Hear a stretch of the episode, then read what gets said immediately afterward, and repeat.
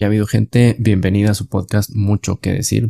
El día de hoy me encuentro con una profesora chilena, su nombre es Karina y bueno, antes que nada muchas gracias por, por aceptar la invitación Karina, bienvenida y bueno, te cedo la palabra también para que te presentes un, poquito más eh, sobre tu faceta profesional y algo más que quieras compartir de ti. Gracias Martín. Eh, bueno, buenas tardes para todos, buenos días, buenas noches para toda tu audiencia. Me voy a presentar, mi nombre es Karina y como lo dijiste, sí, soy de Chile.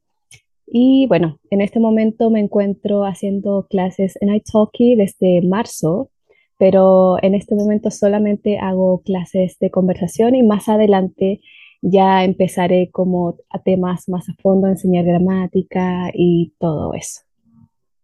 Perfecto. Oye, ya me habías dicho específicamente de dónde eres o de dónde mero, que es como decimos aquí en México. Es del sur, pero ¿cómo se llama la, ciudad? Mi ciudad se llama Valdivia y está en el sur de Chile. Una ciudad muy bonita. Y para llegar ahí es como que tienes que agarrar este algún, algún ferry o, o llegas en carro, porque sé que en el sur de Chile hay como muchas islas, ¿no? Y a veces como que hay que tomar un ferry para ir llegando para abajo, para abajo, para abajo, hasta el sur. sí, bueno, tienes dos opciones, una llegar en avión, la otra es llegar a través de buses, micros, le decimos aquí en Chile, pero ¿Cómo le dicen? son micros en vez de ah, los micros, sí. Sí, las micros. Sí, tomamos una micro, bueno, de Santiago hasta el sur, pero eso son como unas 12 horas de viaje, así que no lo recomiendo es un chorro de tiempo. Sí, sí, es Mucho, muchas horas, sí. Muy bien. Y bueno, eh, justamente estamos en el mes de, Halloween y sabemos que, bueno, muchos de nuestros estudiantes son de, Estados Unidos y justamente hoy les vamos a, bueno, nos vas a platicar una leyenda de terror chilena, ¿verdad? Ahí para que se les pongan los pelos de, punta. de punta. sí, y eh, ¿cómo se llama la, la leyenda?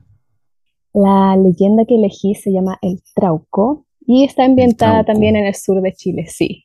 Es algo que pasó, o, bueno, como es una leyenda, dicen que pasó en el sur de Chile. Mm, a ver, cuéntanos cómo, cómo va. Bueno, la voy a contar. Espero, bueno, eh, quiero aclarar que las leyendas chilenas no son tan, tan de terror así. Y espero que a alguien les pare los pelitos. Solamente espero eso. Pero bueno, esta historia eh, ocurre en el sur de Chile y hay un lugar específico que se llama Chiloé. En Chiloé, digamos que hay muchas historias, leyendas y mitos. Y bueno, Chiloé quiero explicar un poco cómo es para que entremos en contexto con la historia. Chiloé es un archipiélago que se encuentra en el sur de Chile y bueno, como es un archipiélago, tiene muchas islas, islas a su alrededor. Y bueno, los chilenos y la gente, los turistas, dicen que este lugar es muy especial o mágico por, por una de las razones que dije yo es por sus leyendas. Y otra de las razones porque como vivimos en el sur hay muchos paisajes naturales, entonces es algo que llama mucho la atención a los turistas. Y lo otro que también eh, la arquitectura de las casas es diferente ya que en el sur, bueno, las casas, como hace mucho frío, las casas son de madera y son de lata, de un material de lata, pero en Chiloé, eh, como viven en un archipiélago, algunas casas en la costa son hechas de palafitos, que no sé si tú, Martín, sabrás qué son palafitos. Mm, me eh, suena, pero no. Mm, bueno, los palafitos son pilares de madera que van en la superficie del, digamos, del mar y digamos que protege a la casa cuando vienen subidas de mar, las mareas suben, las protegen. ¿Sí? Ajá, sí, sí. Sí. Bueno, y también es una de las particularidades que tiene Chiloé y también otra de las particularidades que tiene es que hay muchas iglesias que también están hechas de madera. Bueno, ahora que ya entramos, que ya tú Martín sabes y tu audiencia sabe de, de qué, de se puede tratar este lugar o cómo es. Eh, imaginemos que estamos en Chiloé, em, imaginemos que estamos ahí o en medio del bosque de Chiloé con un día nublado, supongamos que está nublado y escuchas el viento, cómo suenan los árboles, porque hay mucha eh, mucha naturaleza, escuchas el sonido de los árboles, miras hacia el cielo, ves cómo van pasando las nubes y luego escuchas algo a tu alrededor que es un sonido como si alguien estuviera cortando un árbol, cortando un árbol. Con un hacha. o, con un hacha. con un serrucho. Sí, con un hacha, un serrucho. Pero en esto específicamente es un hacha de piedra. Bueno, miras hacia el frente y te das cuenta de que a lo lejos hay algo muy extraño. Y te das cuenta, ¿qué crees tú que puede ser, Martín? No, pues ni idea. bueno. Obviamente un leñador es lo primero que pienso, ¿no? Pero como estamos hablando de algo sobrenatural, ahí a lo mejor ya le estoy errando. bueno, y si ves a lo lejos, te vas a dar cuenta de que es un enano, un enano muy, muy horrible y feo, que mide aproximadamente, bueno, los chilotes, la gente de, que vive en Chiloé se le llaman chilotes, su gentilicio, y dicen que este, este enano mide aproximadamente unos 85 a 90 centímetros de estatura. Y muy chaparrito. Muy chaparrito, muy pequeño. Bueno, ¿qué harías tú si ves a ese enano muy horrible, feo, que dicen los chilotes? ¿Qué harías tú? ¿Te daría miedo? ¿O, no te pues pasaría nada? Pues no sé, porque híjole, a lo mejor me entraría curiosidad y lo seguiría observando, no me acercaría, este, y si se da, no sé, si voltea hacia donde yo estoy, pues correría. Yo creo que eso haría. Yo, yo creo que me haría bolita ahí mismo. no arrancaría nada, gritaría. Bueno, este enano se llama el trauco, que le dicen. En Chiloé y en el sur de Chile les, lo llaman así, el trauco.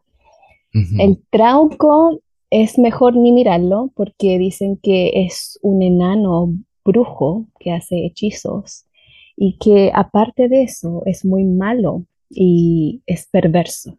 Tiene muy malas intenciones también.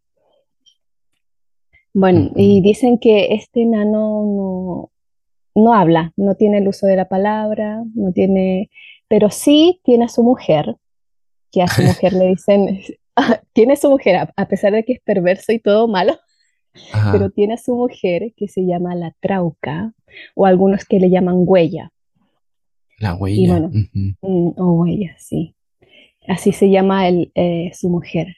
Bueno, y para describirte un poco cómo es este enano, dicen que él se viste con, con un traje, pero su, sombre, su, su, traje y sus sombreros los hace a través de fibra de vegetales del bosque y come frutos del bosque y todo, esa, es vegano. todo lo que hay en el... No, es vegano, sí. Al menos es vegano en los carnívoros. sí. Bueno, bueno, y como te dije al principio, él siempre dicen que anda con un hacha de piedra, entonces con eso él hace notar su presencia, de que él está ahí y que es mejor que tú arranques y que no lo veas. ¿Qué pasa? ¿Qué pasaría si alguien lo, lo ve y también, el, o sea, se, ven mutuamente? ¿Qué pasaría? Mm, aquí pasan dos cosas, dependiendo del género de la persona que lo ve. Aquí entramos ya. Bueno, por ejemplo, por ser a ti, si a ti te ve, eh, él te va, él va como desprender un aire desde su boca, su aliento, ¿cierto? Y hace que, bueno, si te toca la mala suerte de encontrarte con ese enano frente a frente, él te va a hacer eso y te va a mirar a los ojos y va a soltar ese aliento que tiene él y una de las razones, eh, bueno, él hace que tú quedes, llegues a quedar mudo, jorobado o con la boca torcida. Uno dice la gente que es así. Así que es mejor no mirarlo. Y otros dicen que puedes quedar hasta paralítico si lo miras. O, él suelta ese, ese, mm, como ese aliento que tiene, ese aire. Pero eh, bueno, y dicen que en los niños también, si un niño lo llega a mirar, va a causar lo mismo, pero eh, se va a enfermar ese niño y obviamente va a morir porque va a ser tan, tan fuerte eso que él va a producir que el niño probablemente se muera si lo ve. ¿Y si fuera una mujer? si muera una, si fuera una mujer es totalmente distinto. Obviamente va a ser distinto con el hombre porque él va a atraer a esa mujer, ¿cierto? Con su mirada. La va a mirar. Bueno, dicen que, bueno, te voy a contar que dicen que hubo una mujer que vio a este nano que lo vio y dicen que ella lo atrajo, bueno, él lo atrajo con su mirada, ¿cierto? Y luego de eso eh, la mujer no supo qué hacer y cayó como en un sueño, en un sueño muy, muy, muy profundo. Y en ese sueño él aparece, pero no aparece como un enano, sino que aparece como alguien muy atractivo para ella, ¿cierto? Pero eh, él lo hace para aprovecharse de ella, en realidad. Aprovecharse, me, o sea, lo, literalmente aprovecharse. Aprovecharse, sí. Sí, ah, entonces aprovecharse de ella. Sí. eso es lo que hace para que veas que a pesar de que tiene su mujer, ese trauco, se aprovecha de las mujeres que ve. Sí. Y bueno, esa mujer que lo vio dice que cayó en, el sueño y que este, este ser, esta, este enano, apareció en su sueño y se aprovechó de ella. Y bueno, dicen que después cuando ella despertó de ese sueño, dicen que se despertó y a, su alrededor ella notó que el lugar donde ella estaba estaba todo decorado como con flores, cosas muy lindas pero se notó que obviamente como él se aprovechó de ella, notó que su pelo estaba todo desordenado, su ropa estaba toda desordenada. Sí.